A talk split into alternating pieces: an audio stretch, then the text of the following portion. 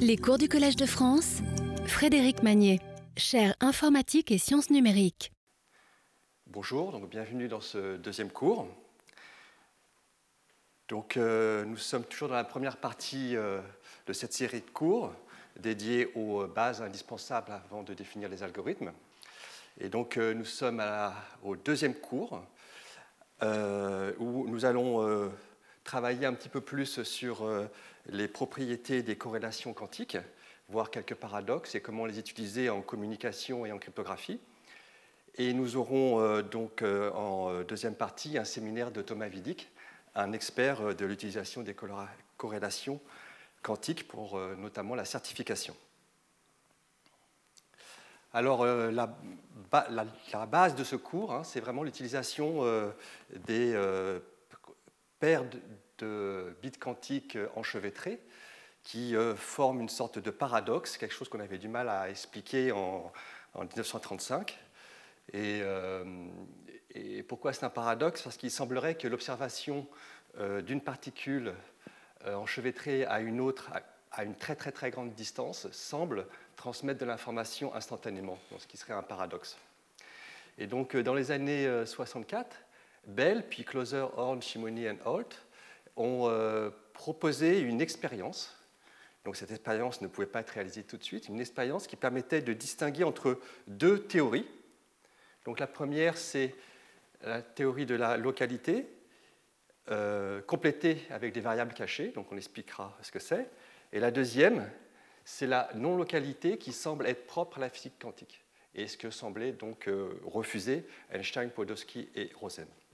Alors, ce qui est intéressant, c'est que dans les années 80-82, donc un groupe à Orsay, dirigé par euh, Alain Aspect, a réalisé cette expérience de façon euh, suffisamment rigoureuse pour convaincre la communauté physique que finalement, c'était la théorie non locale de la physique quantique qu'il fallait retenir.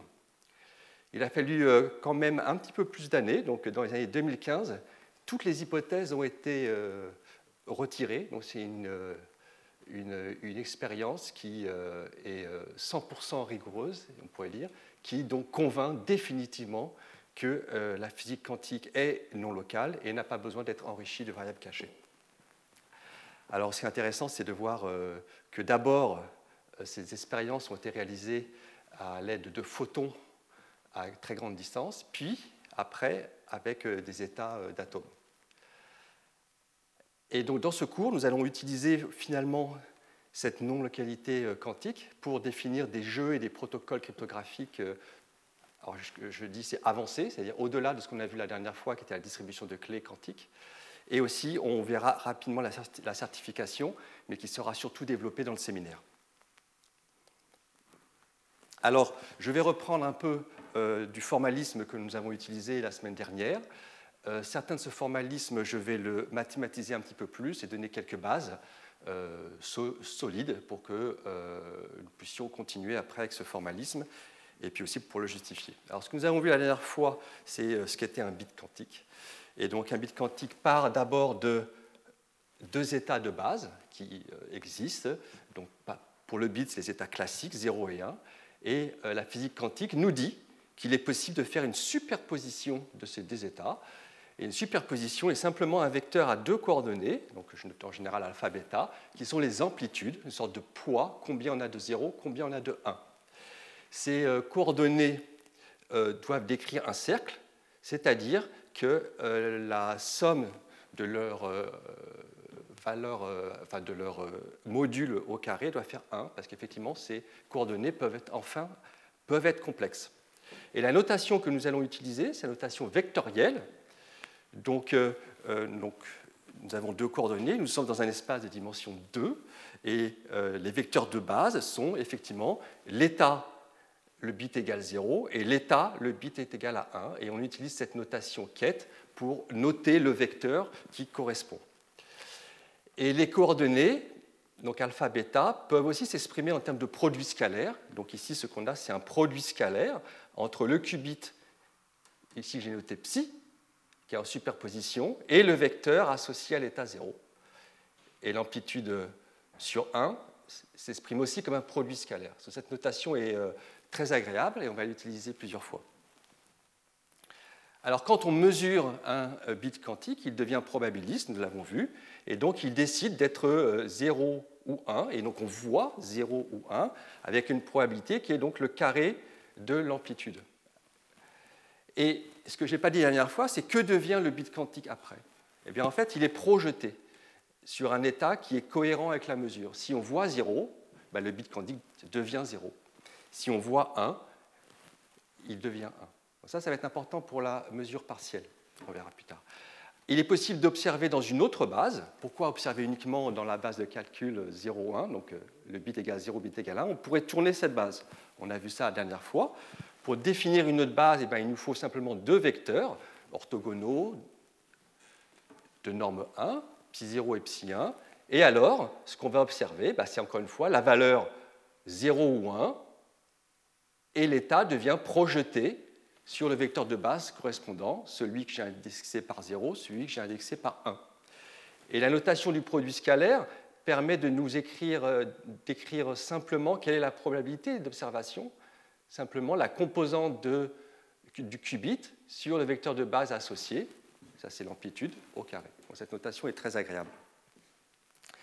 Alors bien sûr, on peut faire plus qu'un bit quantique, et donc de façon générale, lorsqu'on a un système classique qui peut prendre un certain nombre d'états possibles définis par un ensemble que je vais appeler S.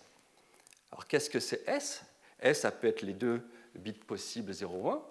Ça peut être toute suite de n bits. Ça peut être aussi un entier entre 1 et n, tout ce que vous voulez, tout ce, que vous ce dont vous pouvez avoir besoin. Et donc la physique quantique nous dit que quand on a un tel système, il est possible d'avoir une superposition sur toutes les valeurs de l'ensemble S possible. Et qu'est-ce que c'est superposition? C'est encore un vecteur où on va à chaque fois mettre un poids sur chacun des états de cet ensemble S. Donc le nombre de coordonnées, c'est exactement le nombre d'états qu'il y a. Donc par exemple, si j'ai une séquence de n bits, il y en a 2 puissance n. Les coordonnées sont complexes. La superposition, je l'écris comme tout à l'heure. Donc cette somme dit que c'est une combinaison linéaire de tous les vecteurs euh, associés à chacun des états. Donc pour chaque élément x correspondant à un état de S, j'ai une amplitude associée. La mesure se généralise. Quand je mesure un tel système, alors j'observe un certain état x et je deviens cet état x avec une probabilité qui est le carré du module de l'amplitude. Et encore une fois, je peux observer dans une autre base. Et euh, ce qui est agréable avec la notation que j'ai définie, c'est que je prends ici n'importe quelle autre base, et ben je vais voir l'indice x avec une probabilité définie par ce produit scalaire. Donc ça se généralise vraiment très bien, c'est ce qu'on a vu la dernière fois. Alors je l'étends un petit peu à tout ensemble possible, pas forcément une séquence de bits, parce que ça sera utile bien sûr. Et euh, donc ce qui est bien sûr euh, possible, c'est de faire des transformations unitaires c'est-à-dire des transformations qui préservent les superpositions, qui ne sont pas des mesures. Ces euh, transformations sont, pour le cas de, du bit quantique, sont soit des rotations, soit des symétries. Et donc elles sont linéaires, c'est-à-dire que donc, je représenterai schématiquement une telle transformation par ce diagramme. Et donc ici, si un bit B part sur une superposition psi indexée par B, donc soit psi 0, psi 1, la linéarité nous dit que si je parle sur une superposition de 0 et de 1, alors le résultat est aussi une superposition des états possibles. On n'en aura pas forcément beaucoup besoin, mais il est intéressant de savoir que la notation matricielle est possible, puisque c'est une transformation linéaire. Et donc cette, transformation est définie par une matrice 2-2, qu'on peut simplement le voir comme une les étapes psi0 et psi1 que j'ai mis côte à côte dans ma matrice, ou encore l'ensemble des coordonnées de cette étape psi0 et psi1 dans ma base 0,1. Et donc une propriété du calcul quantique, c'est qu'une telle transformation est nécessairement inversible. Et euh, comme la transformation est censée être unitaire, il y a une façon très simple de calculer l'inverse. Alors ça s'appelle la matrice auto-adjointe. C'est un nom un peu barbare, mais il veut simplement dire que si j'échange les éléments qui ne sont pas sur la diagonale et que je prends la valeur conjuguée complexe de chaque entrée, je dois tomber sur la matrice inverse. Alors ceux qui ne connaissent pas cette notion, ce n'est pas très grave, je m'en servirai très peu, mais ceux qui la connaissent, ça permet de se raccrocher à quelque chose qu'on connaît. Dans le cas général, eh il suffit de généraliser ceci. Chaque état de base x doit partir sur un état psi et euh, cette transformation doit être encore une, être une transformation unitaire. Qu'est-ce que cela veut dire? C'est une généralisation simplement des rotations et de symétries en, grande dimension. Et simplement, ici, on part d'une base de calcul, donc ici, on doit arriver dans une autre base. Chacun de ces vecteurs doit être de norme 1, et ils doivent tous être 2 à 2 orthogonaux. Et la matrice associée, c'est simplement la, généralisation de ce que j'ai dit avant. Donc c'est une matrice dont les vecteurs colonnes sont les, vecteurs psi, et ici, on peut, si on met les coordonnées, on obtient toute la matrice. Encore une fois, euh, dans ce dont on utilisera, il n'y aura pas d'ambiguïté et on n'a pas forcément besoin d'être très à l'aise avec ces notations, mais les connaître peut être utile. Alors, ces rappels étant euh, terminés, nous allons voir quel genre de corrélation euh, quantique on peut réaliser, et des corrélations qu'il n'est pas capable de réaliser de façon classique. Alors, travaillons un petit peu sur cet état que j'appelle l'état EPR, euh, qui était un des quatre états de Bell qu'on a vu la dernière fois. Alors quel est cet état? Donc là, on voit qu'on a un système à deux bits euh, classiques sur lequel on a fait une superposition. Une superposition de simplement 0, 0 et 1, 1. Et les amplitudes sont uniformes, elles sont 1 sur racine de 2. Donc on va se mettre dans un scénario similaire à celui de la dernière fois. On a deux joueurs, donc Alice et Bob, qui sont euh, très très très éloignés, mais qui partagent cet état. Alors qu'est-ce que ça veut dire partager cet état? Ça veut dire que Alice détient le premier bit et Bob le deuxième. Imaginons qu'ils fassent une mesure de leur bit. Dans ce cas-là, qu'est-ce qu'ils observent? Ben, Ils observent soit 0, 0, soit 1, 1, avec probabilité donc uniforme. Ils n'observeront jamais l'un 0, l'autre 1. Ce qui veut dire que si nous imaginons que le premier joueur faisait l'observation et voyait zéro, instantanément, on a l'impression qu'il a communiqué au deuxième joueur le résultat de sa mesure. C'est ça qui est, euh, qui est euh, une des raisons pour lesquelles euh, la, mécanique quantique semblait paradoxale, parce qu'il n'est pas possible de transmettre de l'information plus vite que la vitesse de la lumière. On va voir pourquoi, au fond, ce n'est pas un paradoxe. Donc comment peut-on utiliser ce genre d'état? Et est-ce que ce genre d'état, au fond, est euh, curieux, euh, contradictoire? Alors d'un point de vue classique, en tout cas d'un point de vue informatique, à quoi correspondrait cet état? Il euh, correspondrait à une notion qui, au fond, est très utilisée en informatique, qui s'appelle l'aléa partagé. C'est un peu comme si Alice et Bob partageaient une pièce aléatoire, et quand ils effectuent un lancer de pièces, ils observent toujours la même chose, même s'ils sont à distance. Et donc, en fait, cet état est simplement euh, décrit hein, par une distribution probabiliste qui est que, conjointement, ils observent soit 0, 0 avec probabilité 1,5, soit 1, 1 avec probabilité 1,5. Donc, c'est un modèle. Est-ce que ce modèle suffit pour euh, simuler l'enchevêtrement quantique, ou dit inversement Est-ce que l'enchevêtrement quantique, cet état EPR, est-il plus puissant que d'avoir des pièces corrélées entre deux joueurs? Alors pour répondre à cette question, le jeu donc CHSH, d'abord Bell puis généralisé par CHSH, a été défini. Donc c'est un jeu euh, complètement combinatoire, un peu comme un jeu de casino. Donc il y a deux joueurs qui euh, ne communiquent pas. Alors ils ont le droit de partager un état quantique, ou ils ont le droit de partager ces euh, pièces aléatoires corrélées, mais ils ne peuvent pas communiquer une valeur qu'ils ont décidée. Alors, un peu la banque tire au sort euh, x et y, qui sont deux bits, et envoie au premier joueur Alice x et au deuxième joueur le bit y. Alors, les deux joueurs ne peuvent plus communiquer, et enfin ne peuvent pas communiquer, pardon, et ils doivent répondre, répondre à la banque, un autre bit A pour Alice et B pour Bob. Et quand est-ce qu'il gagne Alors là, il y a une notation un peu barbare. Donc euh, A ou exclusif B est égal X et Y. Alors que veut dire cette notation? Donc là, j'ai mis les tables logiques de euh, ou exclusif et et. Le ou exclusif est simplement la parité. Et le et, c'est le et logique, c'est-à-dire que euh, seule possibilité d'avoir 1, c'est avoir 1 et 1. Alors, réécrivons-le de façon euh, euh, plus lisible. On gagne d'une unique façon si xy n'est pas 1, 1. Donc, par exemple, 0, 0, 0, 1 ou 1, 0. Il faut qu'Alice et Bob renvoient la même chose. Exactement. Mais lorsqu'ils reçoivent tous les deux 1, donc quand ils reçoivent globalement 1, 1, alors ils doivent répondre deux bits différents. Ça, c'est la contrainte.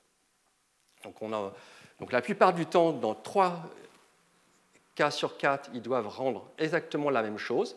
Et une fois sur 4, donc lorsqu'ils, lorsqu'ils reçoivent 1, 1, ils doivent répondre quelque chose de différent. Et on voudrait savoir quelle est la probabilité maximale pour gagner.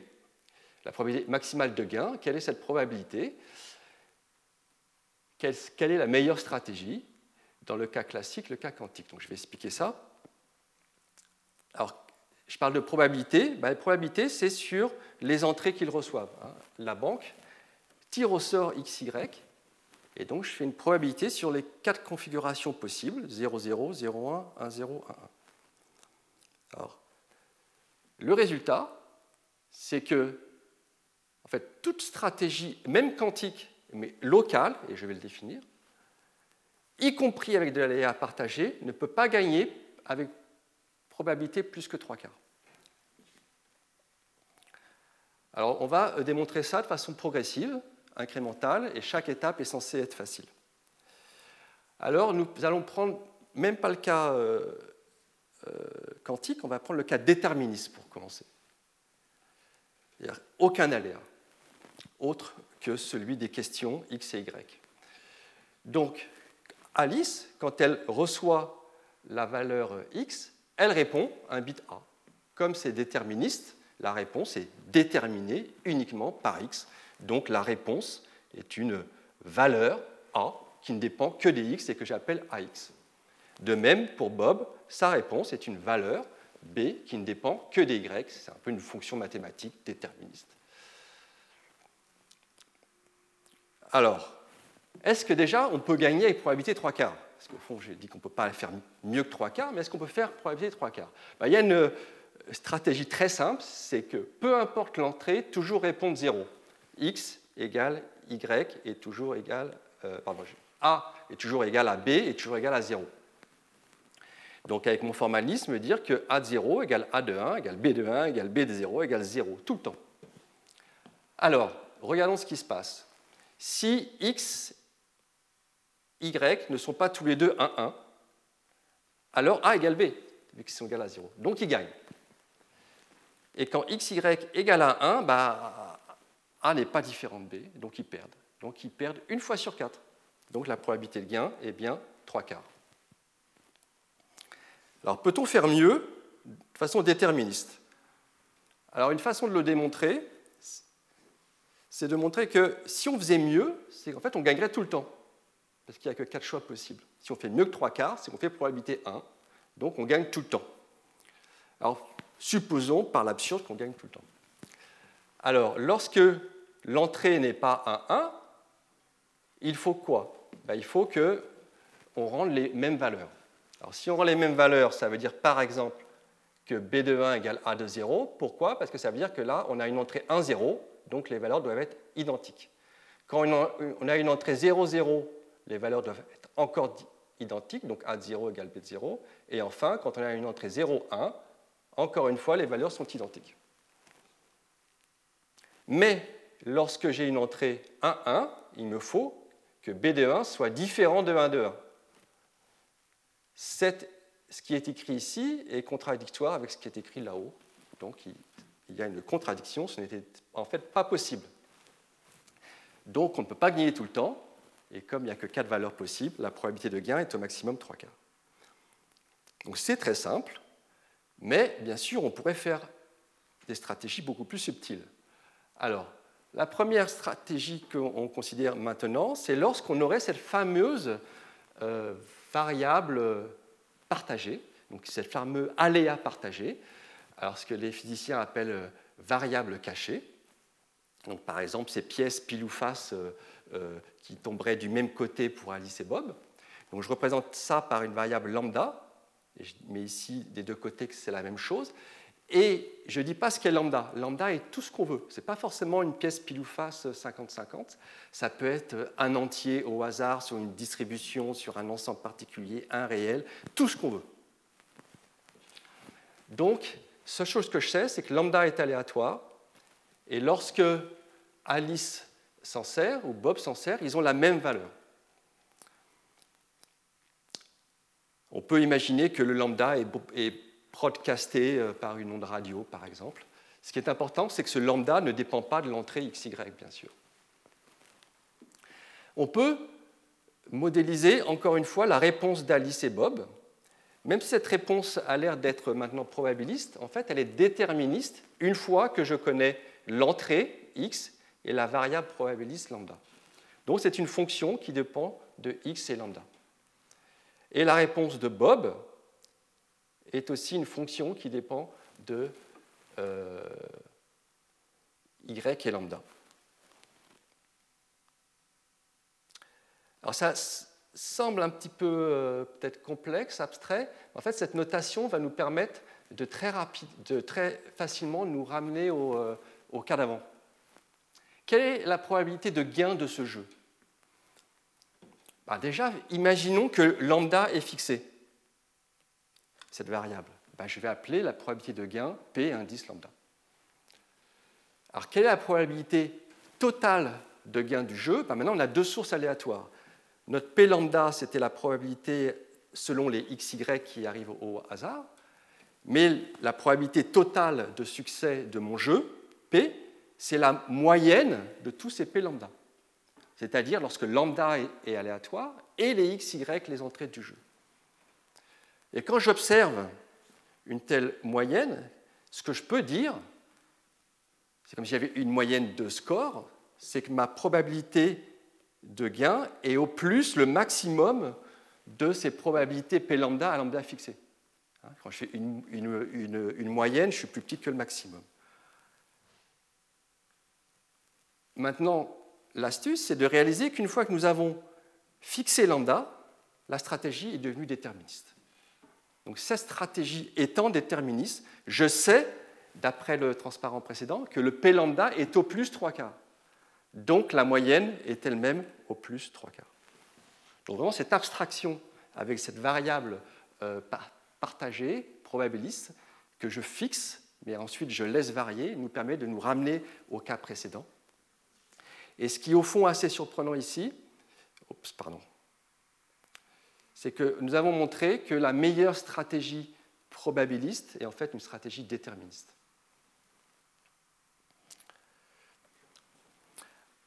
Alors maintenant, nous allons montrer le théorème euh, final, qui est que si j'ai une stratégie quantique mais locale, plus ces variables partagées aléatoires, je ne peux pas faire mieux.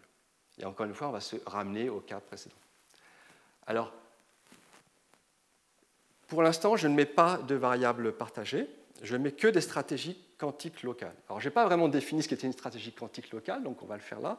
Ça veut simplement dire que mes deux joueurs, Alice et Bob, sont vraiment complètement séparés. Ils partagent rien du tout. Rien. Ils reçoivent chacun un bit X, un bit Y. Ils ont le droit d'utiliser toutes les transformations quantiques qu'ils peuvent imaginer, uniquement de leur côté. Donc transformation unitaire, euh, état quantique. À la fin, il renvoie un bit probabiliste qui est le résultat d'une mesure de tout ce système quantique. Nous avons vu qu'une mesure est en fait au final rien d'autre qu'une probabilité définie par le système quantique. Mais c'est une probabilité. Donc la réponse à la question x va être une variable aléatoire qui ne dépend que de x. Et la réponse à la question y va aussi être une variable aléatoire qui ne dépend que de y. Donc qu'est-ce qu'on a fait? Au fond, on a enlevé le quantique. On indique que peu importe ce qu'on fait, le résultat est une variable probabiliste. Et donc je pose la question, est-ce que, au final, lorsque les résultats sont des variables probabilistes, est-ce qu'on peut faire mieux? En fait, on peut se ramener au cas précédent. il suffit que je définisse une variable euh, partagée, probabiliste, qui me permet de simuler cette stratégie. Et dans cette variable je vais simplement définir une variable probabiliste qui a quatre registres, et ces quatre registres sont simplement toutes les variables probabilistes que je peux, générer. Dans cette variable probabiliste, je vais simplement mettre les réponses à la question 0, à la question 1, que ce soit pour Alice et Bob. Et je donne ça gratuitement à mes joueurs. Donc mes joueurs ayant accès à cette variable, ils peuvent répondre selon la probabilité euh, qu'ils auraient euh, calculée avec un calcul quantique. Donc je me suis ramené au cas précédent, c'est-à-dire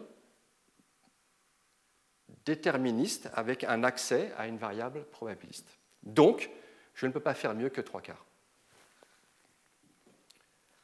Alors, OK, maintenant, il faudrait que je rajoute mes variables lambda à cette, euh, à cette euh, stratégie quantique.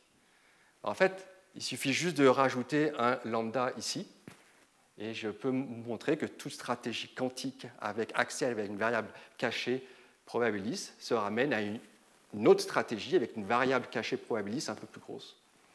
Donc, le cas quantique local avec aléa partagé ne change rien, et en particulier, il ne fait pas mieux que le cas déterministe avec aléa partagé, qui lui-même ne fait pas mieux que le cas déterministe. Et donc, nous avons démontré de façon complètement informatique, hein, ce n'est pas comme ça qu'historiquement euh, euh, cette inégalité a été démontrée, mais ici avec une approche vraiment très informatique, que sur ce jeu CHSH, on ne peut pas faire mieux que trois quarts. Et donc, pour séparer euh, les deux modèles, qui est donc physique quantique locale plus variable cachée et non-localité quantique, il suffirait qu'il y ait une solution qui fasse mieux que trois quarts. Et donc, bien sûr, il y en a une, et euh, la voici.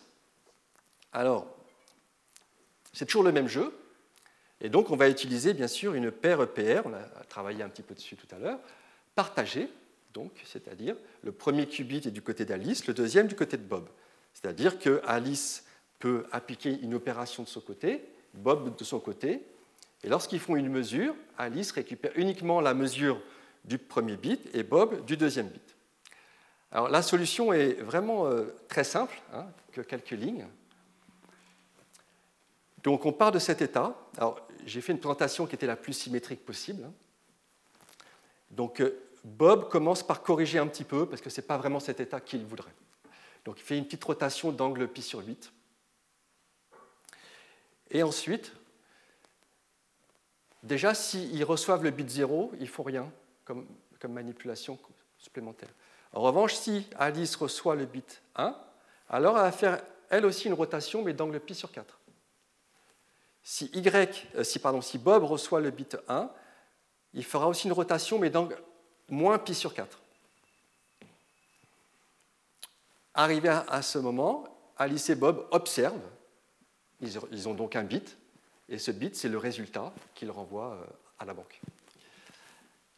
Alors j'ai mis dans ce petit tableau euh, euh, l'état quantique partagé avant la mesure, donc après qu'ils aient fait les rotations. Alors j'utilise cette notation-là qu'on avait déjà utilisée la dernière fois, donc j'appelle cet état-là bêta 00, donc c'est l'état partagé. Et ici, le 0,0, c'est pour indiquer quelle est la rotation qu'ils ont faite de leur côté. Donc bêta 0,0, ils n'ont fait aucune rotation pour le moment. Alors prenons le cas où ils ont tous les deux 0,0. Dans ce cas-là, seul Bob a fait une rotation donc pi sur 8 au début. Euh, prenons le cas peut-être 1,1. Euh, ici, Alice a fait une rotation donc pi sur 4. Bob avait fait une rotation d'angle pi sur 8 suivie par une rotation d'angle moins pi sur 4. Donc au final, c'est moins pi sur 8. Et voici les quatre valeurs possibles. Et donc, là, on a l'impression qu'on est parti pour faire beaucoup de calculs, qui a calculé la probabilité de succès. Alors, la probabilité de succès va être le cosinus carré de l'angle pi sur 8. Alors, on voit un peu de pi sur 8 apparaître dans le tableau, donc ce n'est pas surprenant, et qui est donc euh, plus de 85%, et donc il faut comparer ça aux trois quarts, 75%. Donc l'écart est suffisamment grand pour qu'on puisse espérer le constater euh, de façon expérimentale. Parce que euh, de façon, euh, on sait que classiquement, avec des corrélations locales, on ne fera pas mieux que 75%. Donc si on fait une expérience et qu'on n'a pas ça, mais qu'on a ne serait-ce que 78% de corrélation, alors c'est très bien, on a fait plus que 75%. Alors ce qui est intéressant, c'est qu'on ne peut pas faire mieux en fait de façon quantique. Donc il y a aussi une preuve qui a euh, beaucoup plus tard, dans les années 80. Et je la présenterai. Alors je vais essayer de présenter une preuve de ce résultat euh, avec les outils euh, qu'il faut pour que la preuve soit agréable et facile à suivre. Donc, oui, et donc bien sûr, on a réalisé, on peut réaliser cette stratégie de façon expérimentale. Alors, je suis en train de dire que Alice fait des opérations de son côté, Bob de son côté, sans trop vraiment dire ce que cela veut dire mathématiquement. Donc, il est temps de définir proprement ce que cela veut dire. Et là, j'ai besoin de la notion de probabilité tensorielle. Et encore une fois, donc, je vais, euh, je vais expliquer ce dont on a besoin. Il y aura quelques fondements mathématiques. On n'est pas forcément obligé de comprendre en détail pour ceux qui ne connaissent pas, mais ça donne une base solide pour ceux qui veulent avoir une justification. Alors, il faut, on est vraiment dans ce cas-là, c'est-à-dire qu'on a, on a deux registres. On a deux registres, on a le premier bit et le deuxième bit. De façon générale, je pourrais avoir un ensemble de registres d'un côté que j'appelle A pour Alice et un ensemble d'autres registres que je peux appeler B pour Bob. Donc ces registres décrivent chacun un certain nombre d'états. Donc à la place de S, hein, A c'est l'ensemble des états possibles du côté d'Alice, B l'ensemble des états possibles du côté Bob. Donc quand je regarde conjointement Alice et Bob, quels sont les états classiques qu'ils peuvent avoir C'est le produit cartésien AB, c'est-à-dire toutes les paires d'états x, y, où x est dans A, y est dans B. La mécanique quantique nous dit que je peux faire une superposition sur tous les états produits possibles, sur tous les états du produit euh, cartésien AB. Donc, c'est un vecteur de coordonnées x, y, x étant dans A, y dans B. Ce vecteur et donc, peut s'écrire avec ma notation euh, euh, quête comme une superposition de état xy avec l'amplitude que je vais appeler ici gamma, xy, et la somme va sur tous les euh, états possibles x et y classiques. Ça, c'est la version où on part de, des états classiques qu'on peut générer avec ces deux registres. On pourrait partir autrement. On pourrait d'abord regarder les superpositions qu'on peut avoir sur le premier registre et les superpositions qu'on peut avoir sur le deuxième registre. Alors sur le premier registre, l'ensemble des états possibles, c'est, alors j'ai appelé psi 1, c'est une superposition sur tous les états de euh, classique X. Et du côté de B, c'est l'ensemble d'une superposition sur tous les états Y. Et étant donné donc une description de l'état du côté d'Alice et l'état du côté de Bob, j'aimerais avoir une description de l'état global. Et la réponse est le produit tensoriel de ces deux états-ci. Alors bien sûr, tout le monde n'a pas déjà vu forcément le produit tensoriel. C'est comme un produit normal où on va mettre côte à côte les registres. Et donc le produit tensoriel de ces deux états-là, ça va être donc le produit où je vais donc multiplier ces deux choses, et donc je vois toutes les combinaisons possibles de x et y, et l'amplitude de x et y va simplement être le produit des amplitudes correspondantes alpha x, bêta y. Alors un tel état est un état produit que j'ai obtenu en prenant un état sur le premier registre et un état sur le deuxième registre. Et on a vu que la semaine dernière, c'est que l'état justement que je considère ici, l'état EPR 0, 0 plus 1, 1, n'est pas un état produit. Et effectivement, il y a d'autres façons de générer euh, des euh, états que faire le produit de deux états. Donc de façon générale, un état va être une superposition de tous les produits des états de base avec les amplitudes euh, correspondantes. Dit autrement, un état du produit tensoriel peut être toutes les combinaisons linéaires d'états séparés. Et dans ce cas-là, on dit qu'on a un état enchevêtré. Et ce qui est rassurant pour nous, c'est que ces deux visions sont complètement équivalentes. Donc je suis dans cette situation-là. Et quand je suis dans cette situation-là, je peux faire une action sur un système uniquement ou sur les deux systèmes.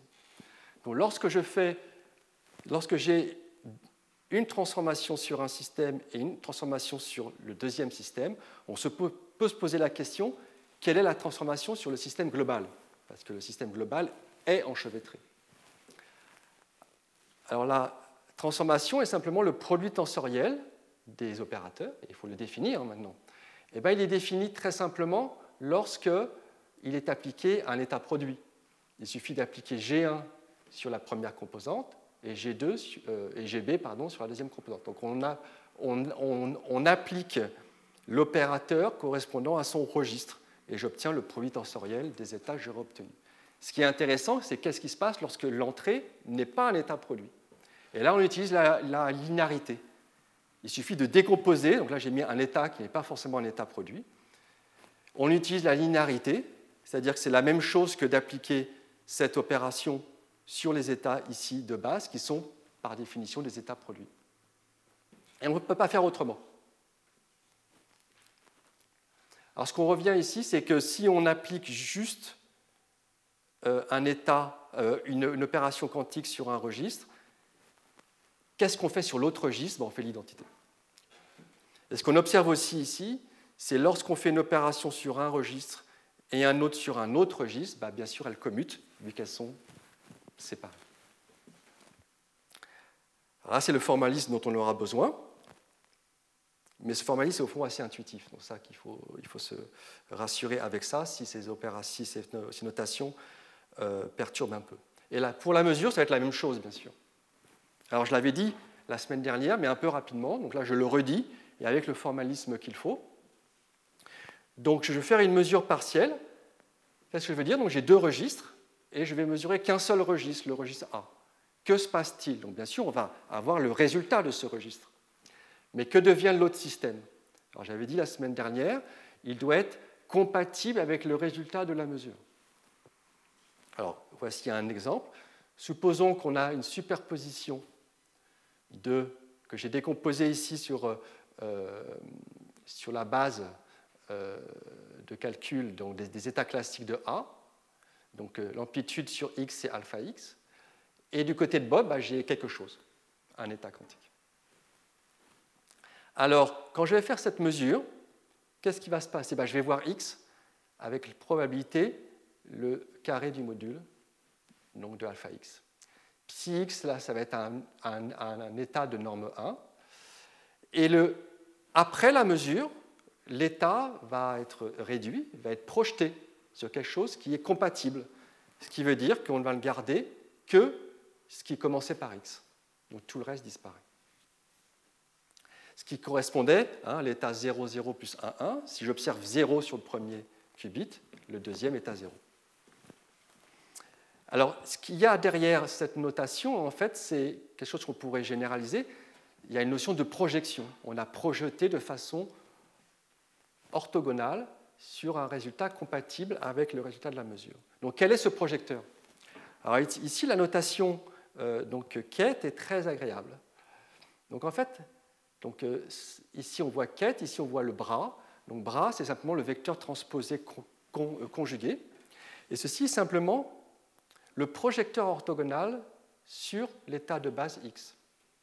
Et donc qu'est-ce qui se passe si j'applique ce projecteur orthogonal sur un autre état de base y, ben ici je reconnais en fait un produit scalaire. Et c'est en ça que cette notation est agréable, c'est qu'on reconnaît facilement les produits scalaires. Et donc je reconnais ici le produit scalaire entre x et y. Et là j'ai le vecteur x. Donc je vois que je vais projeter sur x. x et y sont des vecteurs de base, donc qui sont soit égaux, soit orthogonaux. Si x égale y, eh ben, je vais projeter au fond x sur x, j'ai rien fait. Mais si x n'est pas égal à y, ce produit scalaire est nul, et dans ce cas-là, j'ai le vecteur 0 euh, nul des coordonnées à 0 partout. Donc cette notation est agréable parce que maintenant je peux définir le projecteur correspondant à cette mesure. C'est je projette sur euh, le premier registre sur x et je ne fais rien sur le deuxième registre. Et dans ce cas-là, une mesure sur x va me fournir x avec une probabilité qui correspond au poids de mon état sur x, c'est-à-dire simplement la, norme de la projection de mon état par ce, euh, projecteur. Et ce qui est encore une fois très agréable de voir, c'est que cette norme s'écrit simplement comme un produit scalaire du projeté sur l'état de départ. Alors cette notation, encore une fois, je n'en aurais pas forcément besoin, mais je veux, l'écrire pour, euh, pour avoir une base mathématique plus solide pour ceux qui le veulent, puis aussi pour ceux qui veulent continuer plus loin, ce sont des calculs qu'on peut retrouver. Pour nous, cette première euh, formulation, qui est au fond naturelle, sera suffisante. Encore une fois, les mesures commutent. Et euh, mesurer, ce qui est très rassurant, c'est que mesurer les deux registres en même temps, c'est la même chose que mesurer un registre d'un côté, puis un deuxième registre de l'autre, éventuellement plus tard. Donc nous sommes prêts euh, à regarder ce qui se passe maintenant sur la stratégie quantique. Alors deux petits exercices qui vont nous permettre de nous mettre en jambe et de simplifier énormément les calculs. Une propriété très sympathique de cet état EPR, c'est qu'au fond, quand on applique une opération sur un bit quantique, donc celui de gauche ou de droite, cela revient à en appliquer une autre sur l'autre bit. Donc il y a quelque chose d'assez étrange en termes de localité, c'est qu'on peut décider où on fait l'opération, ça revient au même. Alors mathématiquement, il s'agit de montrer que si on applique une transformation U sur le premier qubit, cela revient à appliquer la, transformation transposée U, donc euh, je vais expliquer ce que c'est, sur le deuxième qubit. Alors pourquoi? Bah, Il suffit de faire le calcul, au fond, c'est très simple. Et faire ce calcul va nous permettre de nous euh, familiariser justement avec ces euh, produits tensoriels, avec ces superpositions et observations. Donc, et aussi la notation matricielle. Donc, une transformation unitaire est une matrice de 2 avec des coefficients A, B, C, D. Ici, je n'ai même pas besoin d'utiliser le fait qu'elle est unitaire, en fait. Donc, juste n'importe quelle matrice. Donc, j'applique U sur le premier qubit. Qu'est-ce que ça veut dire? Ça veut dire que mon 0 va partir sur cette colonne-là, c'est-à-dire sur A0 plus C1. Du côté de Bob, il ne se passe rien. Le 0 reste 0. Et mon 1 va partir sur cette colonne-là, donc B0 plus D1. Et encore une fois, du côté de Bob, il ne se passe rien. Développons et refactorisons de l'autre côté. Qu'est-ce qui commence par 0 Eh bien, j'ai mon 0 ici, donc c'est A0 que je retrouve là. Puis j'ai mon 0 ici, et donc ça fait B1 que je retrouve ici. Et qu'est-ce qui commence par 1 Et eh bien donc j'ai mon 1 ici, donc C0 que je retrouve ici, et D1 que je retrouve ici. Donc quelle est cette opération? Bah, C'est comme si j'avais fait quasiment la même, euh, quasiment la même ligne du haut, sauf que B et C ont été échangés. Donc c'est comme si au lieu d'avoir fait U sur le premier qubit, j'avais fait la transposée de U sur le deuxième qubit, et la transposée simplement quand on échange les éléments qui ne sont pas sur la diagonale. Ça, ça va être très utile pour simplifier énormément les calculs. Deuxième exercice, la probabilité d'observer 0 et 1 sur le premier bit, bah, c'est 1,5. Ça, euh, simplement parce que l'amplitude est 1 sur racine de 2. Donc au carré, 1,5. Qu'est-ce qui se passe si j'observerais dans une autre base? Alors, observer dans une autre base revient à euh, tourner la base avant l'observation. Donc je, tourne la base sur le premier qubit et j'observe. Mais tourner la base sur le premier qubit, c'est la même chose que tourner la base autrement sur le deuxième qubit. Donc c'est comme si je demandais au, deuxième qubit de faire ce changement de base. Dans ce cas-là, l'opération sur le deuxième qubit ne, peut pas affecter le euh, premier qubit, vu que ces opérations sont séparées. Donc le fait de déporter l'opération sur le deuxième qubit n'affecte pas le résultat de la mesure sur le premier qubit, et donc le résultat reste un demi, 0, un demi, 1. C'est une preuve euh, euh, par la pensée, on va dire, qui utilise le résultat du premier exercice. Donc sans calcul, je peux démontrer, en disant ce résultat, que changer de base ne change pas le résultat du calcul si je regarde qu'un seul bit, bien sûr. Alors, maintenant, on est prêt à analyser notre stratégie quantique. Donc là, j'ai remis. Hein. et l'analyse va, euh, va, utiliser cet, cet, exercice. Alors, les quatre états possibles juste avant l'observation, on l'a dit tout à l'heure, sont formalisés par ce tableau.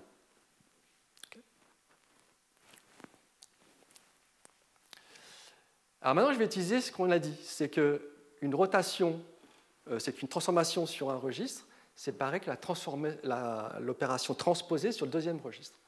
Dans le cas d'une rotation, la transposée, c'est l'inverse de la rotation. C'est-à-dire que si on fait une rotation d'un certain angle θ sur le premier bit, ça revient à faire une rotation d'un angle moins θ sur le deuxième bit. Et donc là, on va se servir de ça. Donc par exemple, ici, j'ai à gauche une rotation d'angle pi sur 4, à droite une rotation d'angle pi sur 8. Donc cette rotation d'angle pi sur 8, c'est comme si je faisais une rotation d'angle moins pi sur 8 sur le premier bit. Pi sur 4 moins pi sur 8, ça va me faire donc pi sur 8. Donc je peux, faire ça partout. Et donc on se rend compte qu'au moins sur ces trois états-là, j'ai toujours le même état, c'est-à-dire une rotation d'angle pi sur 8 sur un des bits et aucune rotation de l'autre côté. Ce qui veut dire que l'analyse de ces trois situations est, identique. Ça fait une simplification. Le dernier cas qui nous reste ici est aussi intéressant. C'est aussi intéressant parce que je vois que j'ai un, un, angle pi sur 2 qui est arrivé ici. Alors un angle pi sur 2 veut dire qu'au fond, j'ai transformé un 0 en 1 et un 1 en 0. Et ça, ça correspond exactement à la situation ici, quand je reçois xy égale 1, 1, il faut que les résultats soient différents. Dit autrement, s'ils étaient identiques, il faudrait que je les transforme de façon différente. Et une façon de faire ça, c'est de simplement transformer un 0 en 1. Donc je prétends que même l'analyse dans le cas 1, 1 est équivalente aux autres, vu qu'on a changé un 0 en 1. Donc au final, il suffit d'analyser un seul cas, c'est-à-dire la probabilité de succès dans une de ces cases, toutes les autres s'y réduisent. Ça, c'est déjà rassurant. Et donc, euh, je choisis euh, le cas 0, euh, 0. Donc, Alice et Bob ont reçu 0 et elles doivent renvoyer la même valeur A égale B. Alors, quel est l'état du système? L'état du système est 0 pi sur 8. C'est-à-dire que j'ai 0 et du deuxième côté une rotation d'angle pi sur 8 avec amplitude 1 sur racine de 2, plus 1 et l'autre côté 1 tourné de pi sur 8 avec amplitude 1 sur racine de 2. Si Alice observait 0, dans ce cas-là, l'état du bit de Bob doit être compatible avec cette mesure. C'est donc le 0 tourné de pi sur 8, et je l'ai écrit ici. Alors maintenant, quelle est la probabilité que Bob, dans ce cas-là, dise la même chose qu'Alice, c'est-à-dire 0, c'est le carré de l'amplitude de 0, c'est-à-dire le cosinus carré.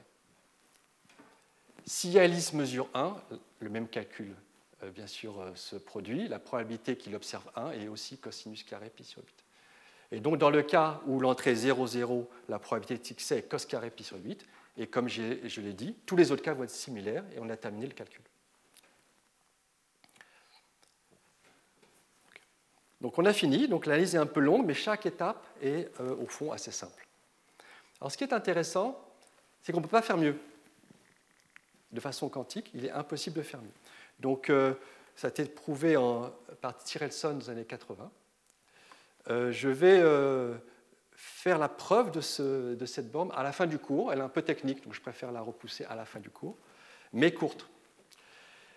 Et ce qui est encore plus surprenant, c'est que lorsqu'on atteint cette borne, lorsqu'on a un jeu qui gagne avec probabilité cos carré pi sur 8, alors il y a unicité de la stratégie. À, bien sûr, une isométrie près, on peut toujours tout tourner euh, ensemble. Il y a une telle euh, unicité qu'on peut faire même aucune hypothèse sur, sur les mesures, sur l'état, vraiment zéro hypothèse, et on sait qu'au fond, on a fait exactement ce que j'ai décrit. Et ça, c'est intéressant. Alors, les premières preuves sont apparues dans les, années 2000. Alors, il y avait quelques euh, hypothèses de plus, mais qui ont été retirées depuis. Alors, ce qui est encore, encore plus intéressant, c'est, bien sûr, en pratique, on n'a jamais exactement cosinus carré pi sur 8. Donc, on se rapproche de ce taux de succès. Alors comment d'ailleurs on fait pour se rapprocher de, ce taux de succès? C'est qu'on répète plusieurs fois l'expérience, bien sûr. Et donc euh, ce qui est possible de démontrer, c'est que cet théorème est robuste. C'est-à-dire que plus on est proche de l'optimal, plus la stratégie est proche de l'optimal. Et depuis, il y a eu énormément d'applications. Donc, euh, c'est une, une, ligne de recherche qui s'appelle Device Independent. Donc, euh, sans savoir au fond quels sont les composants qu'on utilise. Par une série d'expériences, on peut les caractériser. La seule hypothèse qui est utilisée, c'est euh, cette barre ici, c'est-à-dire que cette possibilité de séparer l'expérience en deux parties et être sûr que les deux parties ne communiquent pas entre elles. C'est la seule hypothèse. La deuxième hypothèse, peut-être, c'est que les lois de la mécanique quantique sont correctes. Donc il y a toute une notion de autothèse qui a été développée, et une autre qui est très intéressante qui va être abordée dans le séminaire, de Thomas Vidic, c'est comment certifier de l'aléa de façon quantique. C'est vraiment toute une ligne de recherche très intéressante. Une autre qu'on verra, en revanche, ça sera tout à la fin euh, de cette série de cours. Il est, possible de faire ce qu'on appelle du calcul délégué et, certifié euh, sur un ordinateur quantique qui serait à grande distance.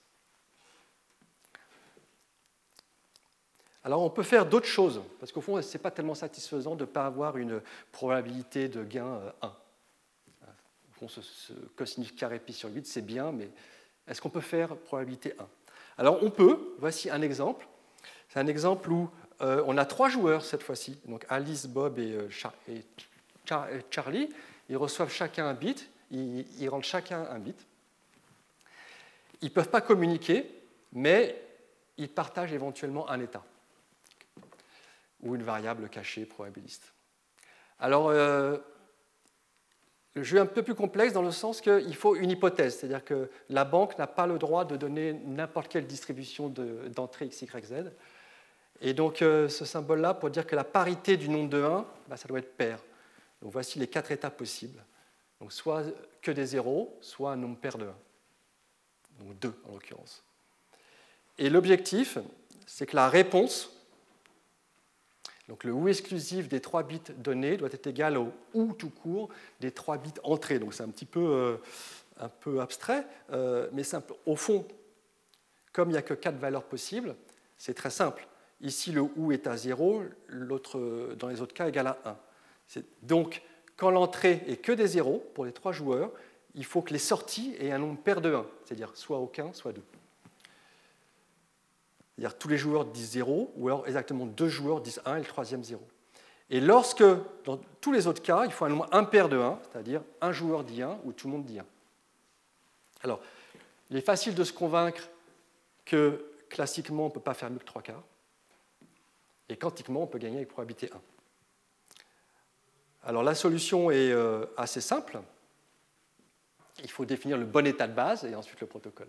Donc, le bon état de base est cet état euh, partagé. Donc on voit, c'est une superposition euh, euh, de quatre valeurs possibles, et à chaque fois j'ai trois bits quantiques. Donc le premier pour Alice, le deuxième pour Bob et le troisième pour Charlie. Et le protocole est, est, vraiment simple. Si un joueur reçoit 0, il ne fait rien par observer son bit. S'il reçoit 1, il applique la porte de Hadamard qu'on avait vu la dernière fois, qui, je vous rappelle, échange 0 avec 0 plus 1 sur racine de 2 et 1 avec 0 moins 1 sur racine de 2. Alors, dans tous les cas, la probabilité de succès est 1. Et le cas le plus simple, c'est quand tout est à zéro. Que dans tout état zéro, personne ne fait rien. Donc il suffit juste d'observer. Et dans l'état que j'ai mis ici, on voit bien que le nombre de 1 est pair. Donc il n'y a pas de problème, on gagne bien tout le temps. On va répondre quelque chose d'aléatoire, soit 0, 0, soit 0, 1, etc. Mais le nombre de 1 est pair. Alors bien sûr, le cas plus difficile, c'est lorsque euh, on fait quelque chose. Alors ce que je vous propose rapidement, c'est de regarder dans le cas où l'entrée est 0, 1, 1. C'est-à-dire, Bob et Charlie vont faire une transformée de Hadamard. Alors, le calcul peut faire, euh, voilà, on peut dire, ah, il va falloir calculer, mais en fait, euh, bien sûr, il y a un peu d'intuition derrière tout ça, et donc le calcul est assez simple. Donc, ce que j'ai fait, j'ai simplement factorisé le premier bit sur lequel on ne fait rien. Donc là, je vois 0 fois 0, 0 moins 1, 1, et là, 1 fois 0, 1 plus 1, 0. Et donc, qu'est-ce qu'on fait? On fait deux Hadamard, un sur chaque bit sur cette partie-là. Et pareil ici, par linéarité, on le fait sur les deux. Et ce qui est joli, alors là, c'est, au fond, il suffit de faire le calcul, c'est que cette partie-là va être envoyée sur celle-ci. Donc le 0, 0 moins 1, 1 s'envoie sur 0, 1 plus 1, 0. Et donc, inversement, 0, 1 s'envoie sur 0, 0, moins 1, 1. Et donc, on est en train de changer la parité. L'état final est donc quoi? Eh bien, Au lieu d'avoir cette partie-là, j'ai cette, cette partie-là qui commence par 0. Et pareil de l'autre côté, et ça y est, le nombre de 1 euh, est devenu impair. Le nombre de 1 possible. Si j'observe, j'aurai soit 0, 0, 1, soit 0, 1, 0, soit 1, 0, 0, soit 1, 1. Le nombre de 1 est devenu impair. Donc c'est assez, ça a l'air d'être un peu magique, hein, mais au fond, c'est assez simple. Et je voulais vous le, montrer pour voir un peu quel genre de choses on peut faire. Et on peut faire beaucoup de choses. Et les autres cas sont rien d'autre que des symétries de Scala, donc c'est très facile. Ah, ah, alors à partir de ce, une fois que euh, ces jeux quantiques ont été commencé à être euh, de plus en plus étudiés, à la fois par des physiciens et des informaticiens, au fond, pourquoi s'arrêter là? Pourquoi s'arrêter aux stratégies quantiques? Au fond, on a, envie d'étudier la non-localité possible de ces, euh, de, ces, jeux, ou des probabilités, ou des stratégies. Donc ce que nous dit le quantique, la mécanique quantique, c'est qu'il y a des stratégies qui sont non locales. Donc la question qu'on se pose, c'est qu'il y a des stratégies qui sont non locales et au-delà du quantique. C'est une question mathématique. Alors, bien sûr, on ne voudrait pas non plus faire n'importe quoi. Et donc, la motivation qu'il y a derrière tout ça, c'est essayer d'expliquer la physique quantique en parlant de, en, à partir de principes simples. Donc, le premier est la non-localité. Et l'autre, c'est ce qu'on appelle le, non-signaling, c'est-à-dire qu'il est impossible de transmettre de l'information instantanément. Alors, on a l'impression que la non-localité permet ça. Donc, je voudrais revenir sur ça. C'est ce qui dérangeait, au fond, euh, Einstein, Podolsky et Rosen. Lorsqu'on observe 0,0, euh, l'état 0,0 plus 1,1 sur racine de 2, quand Alice observe 0, on a l'impression qu'elle transmet l'information instantanément à Bob. Alors pourquoi elle ne le fait pas? Parce qu'en fait, elle ne transmet aucune information. Le résultat est aléatoire. C'est ça qu'il faut, il faut euh, intégrer pour comprendre ce n'est pas un paradoxe. Donc le deuxième principe dit Alice ne peut pas choisir une information et la transmettre instantanément. Donc cela nous dit, par exemple, dans cet exemple de jeu CHSH, Alice ne peut rien transmettre sur X. En revanche, bien sûr, son résultat de mesure doit être cohérent avec le résultat de la mesure de Bob. Donc, qu'est-ce qu'il est possible de faire avec ces deux principes, non-localité et non-communication? Eh bien, ce sont des, euh, euh, propriétés qu'on peut mathématiser euh, sans problème. Et il apparaît qu'avec seulement ces deux on peut séparer la mécanique quantique du coup de, cette, de ces corrélations non communicantes et non locales. Et donc on, on obtient de nouvelles corrélations pour lequel on peut aller jusqu'à une probabilité de succès égale à 1. C'est-à-dire qu'il est possible de gagner à ce jeu avec des corrélations probabilistes qui sont au-dessus de la mécanique quantique. Et à partir de là, vraiment énormément de... Euh, et oui, ce que je, dois dire, c'est quelle est cette euh, corrélation? Ben, C'est simplement celle qui euh, gagne tout le temps. C'est celle qui va répondre soit 0,0, soit 1,1 avec probabilité 1,5 quand les entrées ne sont pas 1,1, ou soit 0,1, soit 1,0 avec probabilité 1,5 lorsque les entrées ne sont pas 1,1. La probabilité 1,5 ici est importante. Si je mets une autre probabilité, alors la corrélation communiquerait. Donc ici, j'ai un ensemble de corrélations qui euh, ne s'explique pas par la mécanique quantique, mais qui est non communicante et non locale. Et donc là, ça devient un objet mathématique d'étude qui est très riche, qui a été très étudié et qui permet de euh, démontrer même des résultats euh, mathématiques ou informatiques à l'aide de ces outils. Et c'était vraiment très important. Alors, on représente en général ces corrélations par ce diagramme. Donc ici, alors, bien sûr, il est un peu artificiel, ce n'est pas forcément un carré, c'est en très grande dimension. Donc on a au centre les, corrélations locales, puis un peu au-dessus, on a les corrélations quantiques, et encore au-dessus, on a les corrélations euh, non-signaling.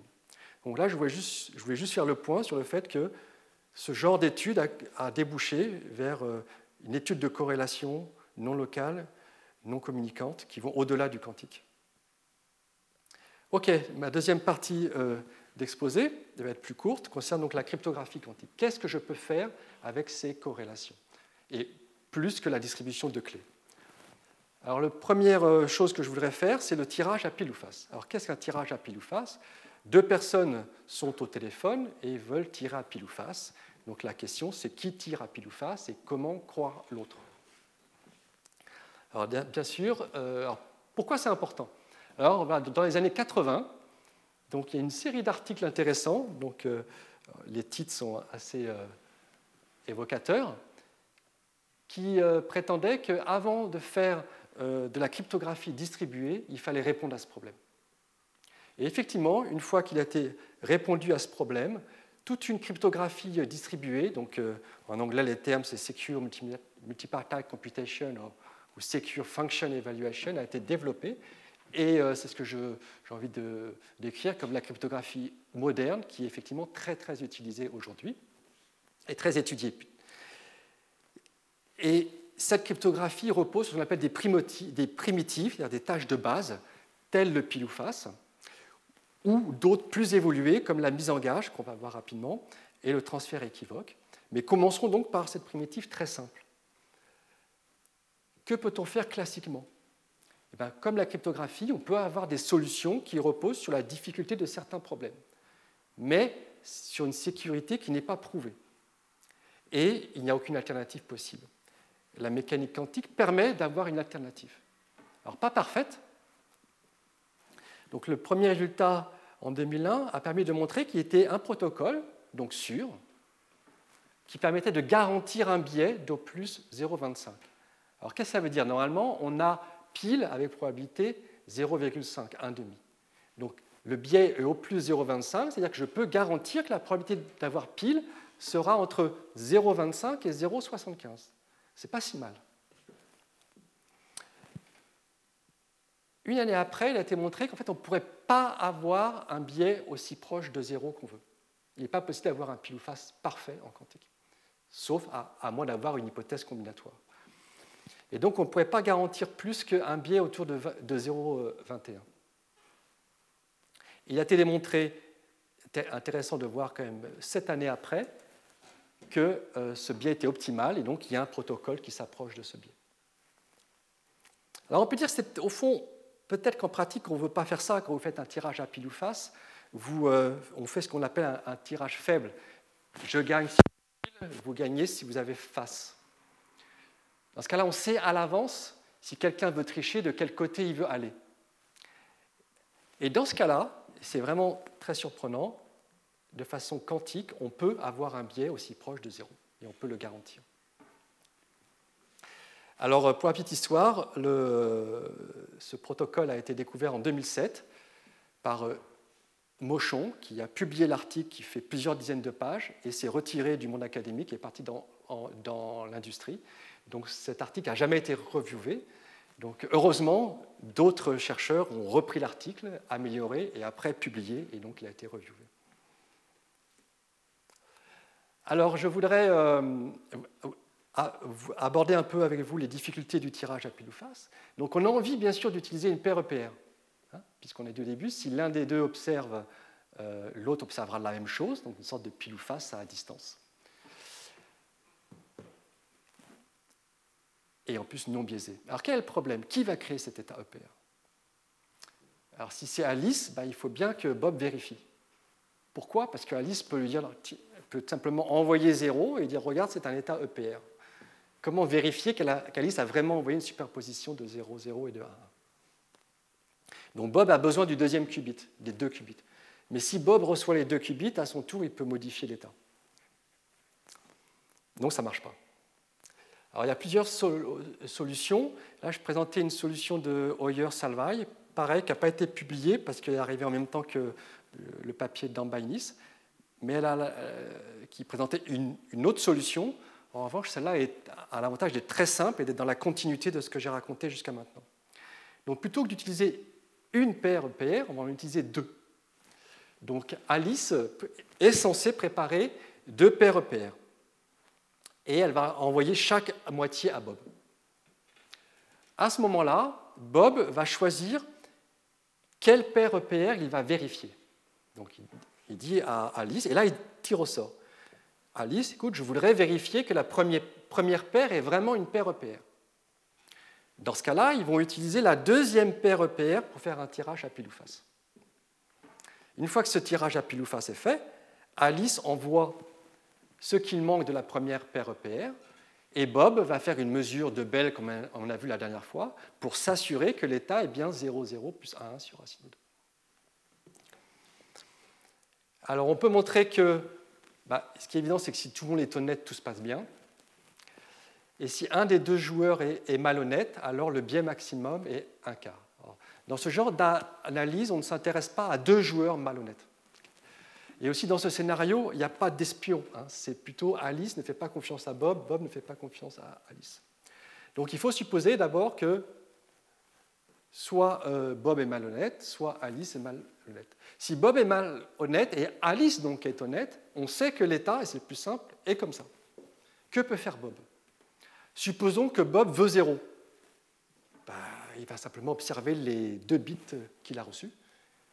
Et si il en a un qui est égal à 0, il va dire à Alice, on va utiliser l'autre pour tester, mais celui-là pour le tirage à pile ou face. Comme chacune des paires EPR donne un pile ou face aléatoire, non biaisé, la probabilité d'avoir 0 sur la première paire est un demi, 0 sur la deuxième paire est un demi. Donc la probabilité d'avoir au moins un 0 est de 3 quarts. Et donc là, on est arrivé au biais 1 quart. Alors que pourrait faire Bob euh, Alice? Bah, pourrait préparer autre chose. Donc supposons aussi qu'Alice veut 0. On avait dit que ce qu'Alice a intérêt à faire, c'est simplement créer l'état 0,0. Le problème, c'est que si Bob veut vérifier, eh bien, il va se rendre compte que ce n'est pas un paire EPR. Et donc ici, Alice va utiliser le fait qu'elle ne sait pas encore quel est l'état qui va, qui va servir pour la vérification. Et donc elle va faire une superposition des deux possibilités. 0,0 avec l'état EPR de l'autre côté, ou l'état EPR avec 0,0. Et il est possible de montrer par le calcul que dans ce cas-là, le biais est encore un quart. Il est plus complexe de montrer que c'est la stratégie optimale. Mise en gage. Alors, je vous ai dit, le tirage à pile ou face, c'est la première étape, il faut absolument le faire. En revanche, on a besoin de primitives un peu plus élaborées pour faire cette cryptographie distribuée. Donc, cryptographie distribuée veut dire plusieurs personnes sont ensemble, ici deux, et elles ne se font pas confiance. Alors, la mise en gage est une sorte de coffre-fort euh, numérique. Donc, euh, Alice a un bit B. Dans une première phase, elle aimerait le mettre dans un coffre-fort et envoyer le coffre-fort à Bob, de sorte que bah, ce bit est chez Bob, mais Bob ne peut pas le lire. Plus tard, Alice aimerait révéler euh, ce bit. Donc comment elle le fait? Schématiquement, elle aimerait envoyer la clé qui permet d'ouvrir le coffre-fort et Bob va pouvoir vérifier qu'elle avait mis en gage le bit B.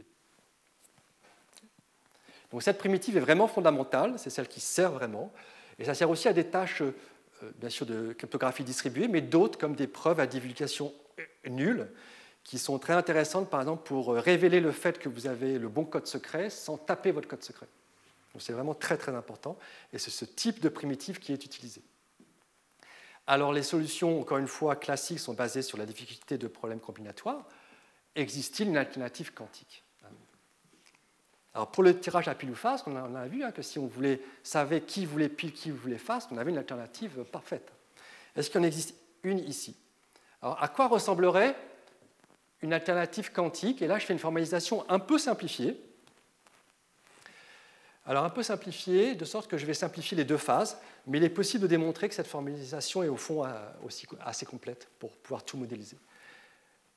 Au fond, en quantique, Alice va préparer un état quantique qui va dépendre du bit qu'elle veut mettre en, gage. Ce bit va, pardon, cet état quantique va avoir deux registres, un qu'elle va garder et l'autre qu'elle va transmettre à Bob lors de la première phase. Et lorsqu'elle veut révéler le, son bit, ben, elle va envoyer le bit à Bob et son premier registre, et Bob doit être en possibilité, euh, en mesure de pouvoir vérifier qu'elle a bien mis en gage B. Alors qu'est-ce que ça veut dire? Ça veut dire que dans la première phase, Bob ne doit rien pouvoir apprendre, sinon ce n'est pas un coffre-fort. Donc rien pouvoir apprendre, ça veut dire que peu importe euh, ce que Alice a envoyé, une mesure du registre de Bob ne doit pas révéler le bit B. La deuxième partie, euh, bah, lorsque Alice révèle, il ne faut pas qu'elle puisse changer d'avis, bien sûr. Sinon, euh, ça ne servit à rien. Alors, une reformalisation de ces contraintes est celle-ci. C'est lorsque Bob, bien sûr, observe le deuxième registre, je l'ai déjà dit, il ne doit rien apprendre. Et lorsqu'on révèle, à minima, il ne doit pas y avoir d'incertitude. On sait que c'était le bit 0 qui était mis en gage et on sait que c'était le bit 1. Alors, d'un point de vue de mesure, ça veut dire que les projecteurs associés doivent être orthogonaux. Dit autrement, dans la définition du protocole, ici, l'état psi correspondant à la mise en gage de 0 doit être orthogonal à l'état correspondant à la mise en gage de 1. Alors, essayons. On, aurait envie d'utiliser cette paire d'états EPR. Hein. Donc, disons que pour mettre en gage 0, j'envoie un état EPR. Plutôt, j'envoie le deuxième bit d'un état EPR. Maintenant, j'aimerais avoir un autre état EPR lorsque je veux mettre en gage 1. Alors, je reprends un autre, par exemple celui avec un signe moins. Pourquoi? Parce que je veux qu'il soit orthogonal. Alors là, on a un problème. On a bien euh, ces deux états sont orthogonaux, mais Alice peut très facilement passer d'un état à l'autre. C'est ce qu'on avait vu la, la, semaine dernière avec le super dense coding ou la téléportation.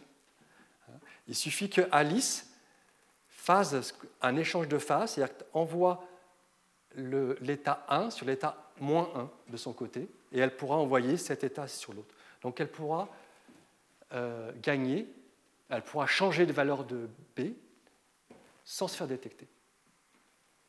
En revanche, Bob n'apprend effectivement rien, puisque s'il observe, il a simplement un bit aléatoire. Alors essayons autre chose, en fait, on ne peut pas s'en sortir si on prend cette contrainte-là. Il est possible de démontrer que si les états sont orthogonaux, on peut toujours passer d'un état à l'autre et c'est terminé.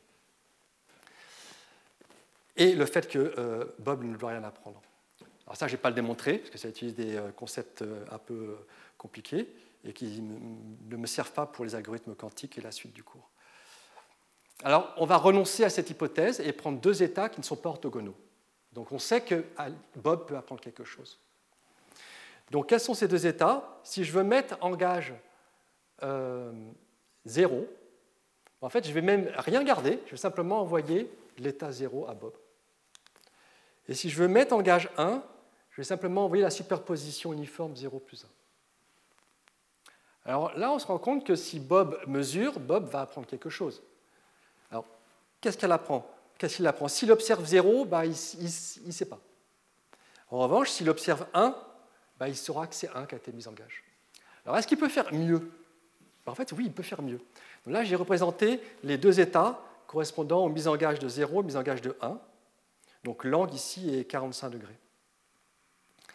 Donc, en fait, Bob pourrait deviner B avec probabilité ce fameux cos carré pi sur 8.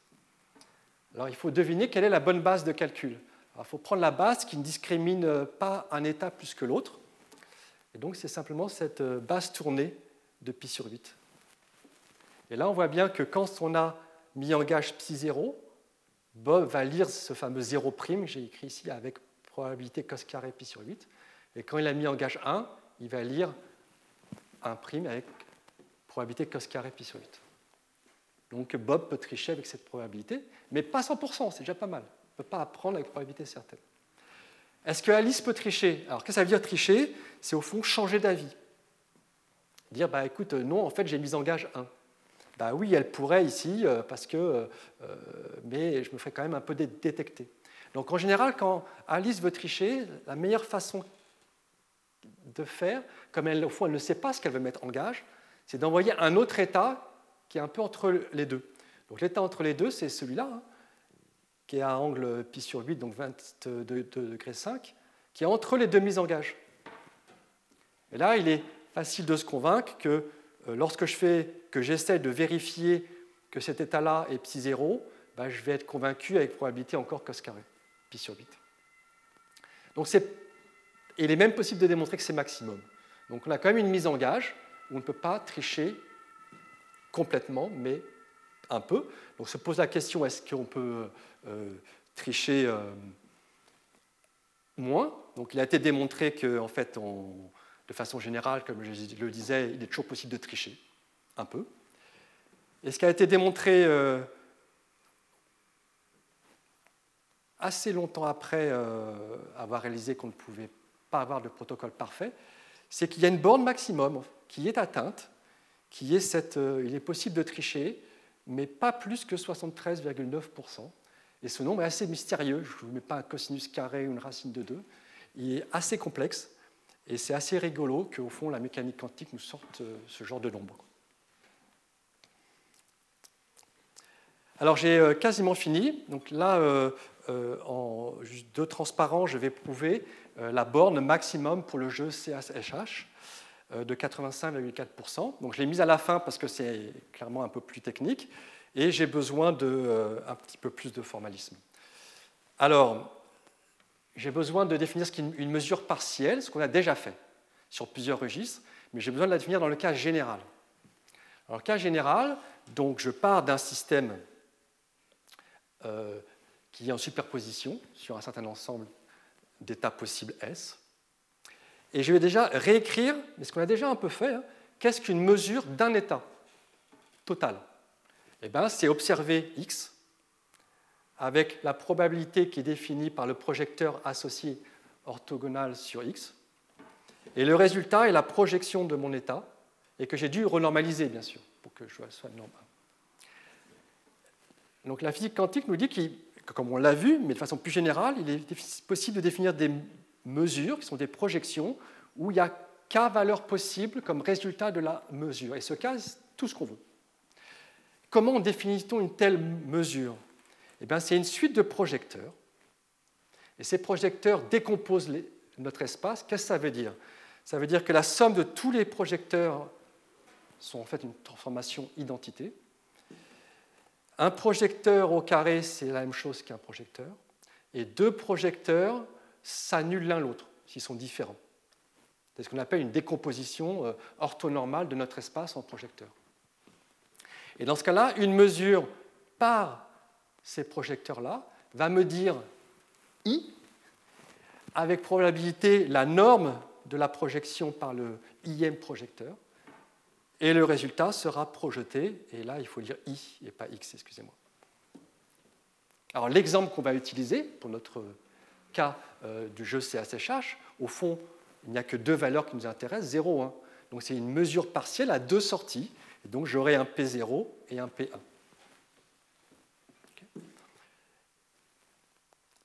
Alors c'est parti. Donc notre scénario, je partage un certain état qui est n'importe quoi. Ce n'est pas une paire EPR, n'importe quoi. Alice fait une mesure et Bob fait une mesure. La mesure dépend de x, y, mais c'est une mesure qui me donne soit 0, soit 1. Donc cette mesure sur Alice est définie par deux projecteurs. Je note P0, P1, et en haut, je mets X pour dire qu'elle dépend du bit que j'ai reçu. Donc pareil pour Bob, et je mets Q, 0, 1, XY. Alors comme la somme des deux projecteurs à X fixé égale l'identité, ce qui est intéressant, c'est de regarder la différence de deux projecteurs. Et donc je vais appeler Px la différence des deux projecteurs, celui qui donne 0, celui qui donne 1. Alors ce qui est intéressant, c'est qu'on peut exprimer les projecteurs de, départ uniquement en fonction de la différence. Et ça, ça va être très agréable. Donc soit c'est l'identité plus cette différence, soit l'identité moins cette différence divisée par 2. Et de même, bien sûr, pour Q. Alors, quelle est la distribution des résultats? Cette notation veut dire quelle est la probabilité d'avoir en sortie AB étant donné que j'ai en entrée XY. Alors, les XY, euh, ici, sont fixés. Alors, en utilisant le transparent précédent, hein, la probabilité, c'était la norme de la projection, soit les produits scalaires entre l'état projeté et l'état du départ. Et donc, mes projecteurs sont définis ici. et ça, c'est mon état que je partage psi. ça, ça c'est quelque chose qu'on voit dans beaucoup d'articles. Donc, on part d'ici, et maintenant, on va commencer à substituer avec les définitions. Et je fais intervenir le fait que euh,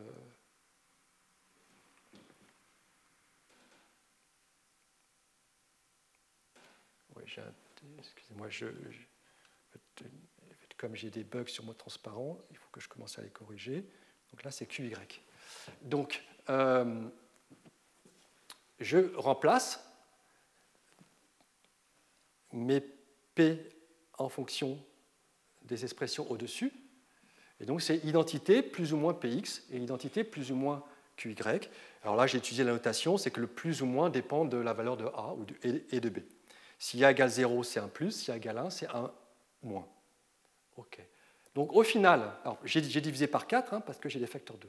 Au final, quelle est la probabilité de gain? Alors là, c'est une expression qui commence à ressembler aux inégalités de, Bell, comme on a l'habitude de, les, euh, de les voir en physique. Eh bien, la probabilité de gain, c'est la probabilité d'avoir 0, 0 lorsque en entrée j'ai 0, 0 ou 1, 1, parce qu'il faut que les sorties soient égales. Pareil, si j'ai 0,1 en entrée, alors en sortie, je vais avoir 0,0 ou 1,1, et je continue. Et il y a juste là que c'est différent, parce que si en entrée j'ai 1,1, ça doit être différent. J'ai 0,1 et 1,0. donc là, on, a l'impression d'être un peu mal parti, mais bien sûr, tout simplifie. Tout se simplifie. Par exemple, regardons cette somme-là. Alors, en utilisant ce qui est écrit là-haut, donc P00 de XY, qu'est-ce que c'est? Comment là j'ai 0, 0, ça va faire mon état psi fois identité plus px fois identité plus qy. Ça, c'est cette partie-là. Et là, j'ai la même chose avec un signe moins. Et donc, quand je développe, ce qui va se passer, c'est que tous les produits croisés vont disparaître. Donc, va me rester que identité fois identité et euh, px fois qy. Alors, identité fois euh, identité, donc euh, pris en sandwich entre psi et psi, comme le psi de norme 1, ça va me faire 1. Et donc, je me retrouve avec cette somme, au fond, pas si affreuse, qui correspond à la première ligne, qui, est, donc la probabilité de gagner lorsque j'ai euh, en entrée xy. Non, la probabilité d'avoir en sortie 0, 0 ou 1, 1 lorsque en entrée j'ai xy. Alors bien sûr, euh, ce qui nous intéresse, c'est lorsque xy n'est pas égal à 1, 1. Donc il va, être important pour moi ce dernier terme.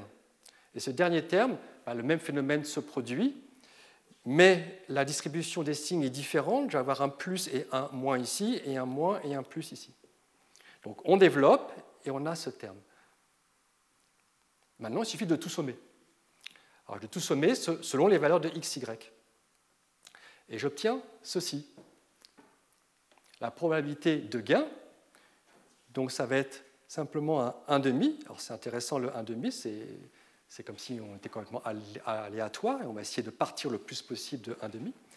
Plus, là j'ai écrit la somme de toutes les combinaisons que je vais donc avoir. Hein. Donc ce sont ces termes-là lorsque x, y ne sont pas à 1, et ce terme-là lorsque x, y égale à 1. Alors regardons ce, terme.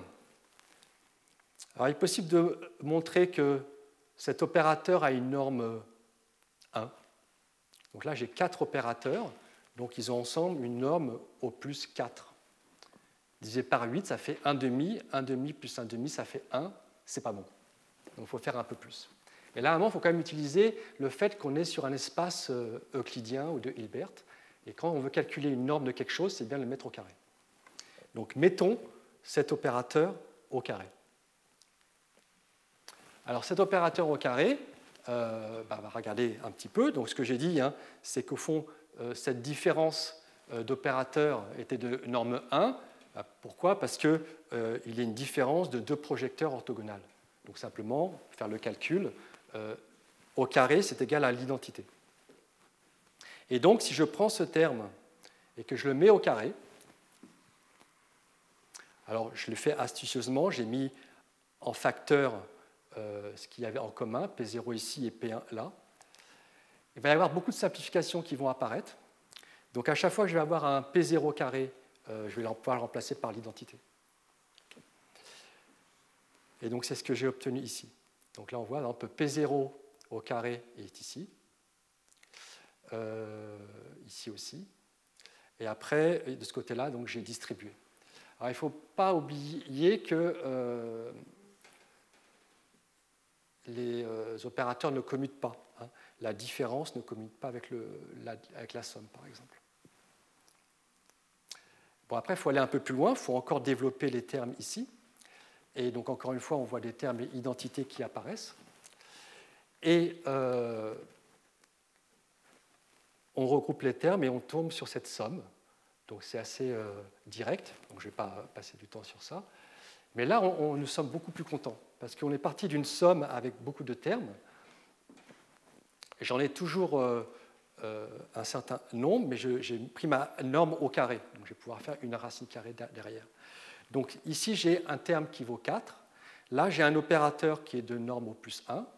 Ici, de norme au plus 1. Donc ensemble, ils sont de norme au plus 2. Ici, c'est de norme aussi au plus 2. 2 fois 2, 4. Donc au total, j'ai 8. Donc au final, cette quantité-là, cet opérateur qui était au milieu, a une norme au plus racine de 8. Donc ce nombre est au plus 1 demi plus racine de 8 sur 8. Donc, je voulais faire le calcul jusqu'au bout. Euh, on voit euh, quel genre de mathématiques on utilise. Pas très difficile, un peu technique, donc euh, c'est pas forcément agréable comme calcul, mais au fond, c'est des calculs assez standards hein, quand on manipule des opérateurs d'espace de, Hilbert. Et donc ça termine euh, du coup euh, ce cours. Donc euh, pour ceux qui veulent aller plus loin sur les corrélations quantiques et les corrélations non quantiques mais non communicantes, donc je recommande ces notes de cours de Richard Cleave, qui sont vraiment très très bien faites. Pour tout ce qui est cryptographie quantique que j'ai présenté, donc mise en gage de bits, tirage à pile ou face et autres, euh, et donc qui sont au-delà de la distribution de clés, hein, je recommande la thèse très bien rédigée et qui contient de très beaux résultats d'André Chailloux. Et donc pour l'aspect euh, certification et certification d'ALEA, entre autres, je recommande le séminaire du cours qui suit. Merci.